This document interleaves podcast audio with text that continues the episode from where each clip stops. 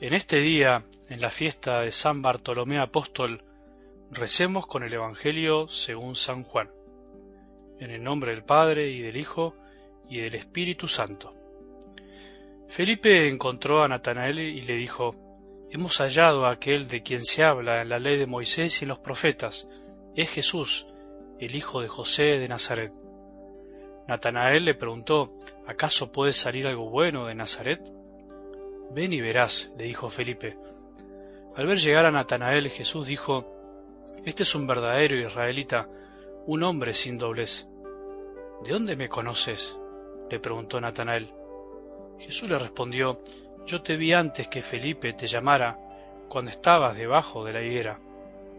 Natanael le respondió, Maestro, tú eres el Hijo de Dios, tú eres el Rey de Israel. Jesús continuó, porque te dije, te vi debajo de la higuera, ¿crees? Verás cosas más grandes todavía. Y agregó, les aseguro que verán el cielo abierto y a los ángeles de Dios subir y bajar sobre el Hijo del Hombre. Palabra del Señor.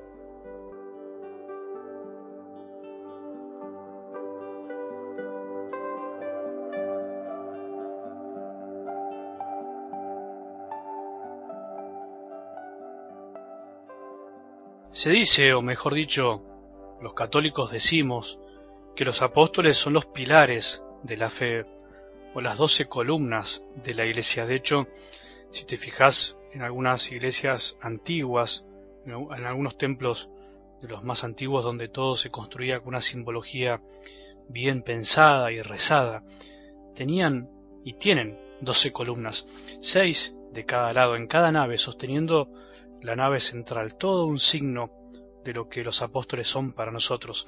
Sabemos también que Jesús es la piedra angular, o sea, la piedra que está entre las dos paredes formando un ángulo, la piedra que cierra la arcada, digamos así. Sin ella, todo se viene abajo. Sin Jesús, la iglesia se viene abajo, dicho así sencillo. Sin embargo, esta piedra angular Jesús eligió a doce hombres comunes y corrientes, de la misma madera que vos y yo, para que sean los receptores y transmisores de su amor, de sus palabras, de su mensaje, de su salvación. En definitiva, más allá de lo que muchos puedan decir, más allá de tu experiencia personal de fe, de la mía, más allá de todos los pecados juntos de la historia de la Iglesia, más allá de las falencias actuales, la Iglesia es la extensión en el tiempo del amor de Jesús que quiere llegar y abrazar a todos, con sus debilidades, con su santidad y su pecado. Cada vez que celebramos la fiesta de un apóstol de la Iglesia, como hoy, de uno de los doce, de los más cercanos que estuvieron con Jesús, celebramos este misterio tan grande, o sea, que nuestra fe, nuestra confianza y esperanza en Jesús no se basa en divagues particulares de unos locos, no se basa en fábulas o mitos, no se basa en revelaciones privadas, no se basa en ideas voladoras, sino que se basa en una realidad bien concreta, en el testimonio de doce hombres que estuvieron y vivieron con Jesús, lo conocieron, vieron hacer milagros, comieron y disfrutaron con él, lo vieron morir, algunos, pero fundamentalmente lo vieron resucitado, lo vieron vencer a la muerte, lo tocaron con sus manos, lo escucharon con sus oídos y abrazaron después de muerto, lo abrazaron vivo. Creemos en eso, creemos en Jesús, pero en un Jesús vivo que se conoce solo por medio de otros hombres como vos y yo, solo por medio de la Iglesia. Nadie conoció a Jesús encerrado en su habitación. Nadie, ni vos ni yo, conocemos a Jesús leyendo solos la Biblia, leyendo solos el catecismo, yendo solos a misa, recibiendo solos el bautismo, dándonos a nosotros mismos la confirmación, el perdón. Nadie, absolutamente nadie. Todo el que nos quiera meter eso en la cabeza nos miente. Jesús llegó a tu corazón y al mío por medio de otras personas, de situaciones, de momentos concretos. Y esto, lo que te digo, es una gran cadena hacia atrás, que segundo a segundo, minuto a minuto, hora tras hora y día tras día, viene desde Jesús a los apóstoles, la iglesia, vos y yo. ¿Pensaste en eso alguna vez? Esa es la maravilla y al mismo tiempo la fragilidad de la fe, que muchos niegan o les cuesta entender y por eso a veces tambalean en la fe, porque no quieren entender lo que en realidad es de sentido común. El que pretende otra cosa no comprende el querer y sentir de un Dios que se hizo hombre justamente para generar esto, esta cadena de testimonios y de amor. Una atracción de amor que atraviesa los siglos y llega hasta nosotros hoy, ahora, concretamente, y por ejemplo hoy, por medio de este audio, de las palabras de Dios que vuelan por los aires y llegan al corazón de tantas personas. Bueno, pero no quiero aburrirte con esto, solo espero que te sirva para que entendamos mejor lo lindo que es creer en esta verdad, aunque a algunos les cueste tanto. Algo del Evangelio de hoy confirma justamente lo que te quiero mostrar. ¿Cómo conoció Bartolomé, Natanael, a Jesús? O mejor dicho, ¿cómo se dejó conocer Natanael por Jesús aquella tarde? Gracias a Felipe.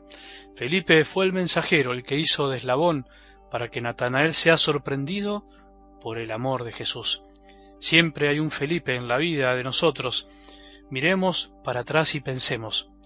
¿Quién es nuestro Felipe? ¿Quién fue el que alguna vez nos dijo encontré al que siempre quise encontrar? Encontré al que ha sentido a mi vida. Encontré al que hará sentido a mi vida. ¿Quién fue? ¿Te animás a pensar quién fue y cómo fue ese día? ¿Te animás a pensar y a rezar por ese Felipe que te ayudó a que tu vida cambie desde ese día completamente? ¿Te pusiste a pensar qué sería de tu vida si no hubieras conocido a Jesús y si Él alguna vez no te hubiese dicho yo te vi, yo te vi antes que otros, yo te conozco más que todos? ¿Te animás a llamar o a mandarle un mensaje a esa persona que para vos fue un apóstol y te acercó la gracia a tu vida? Qué lindo que pensemos en eso, qué lindo que hoy entre nosotros nos demos las gracias por ayudarnos mutuamente a ser alcanzados por Jesús, por el único que nos conoce verdaderamente, por el único que sabe cómo somos y lo que pensamos y lo que sentimos.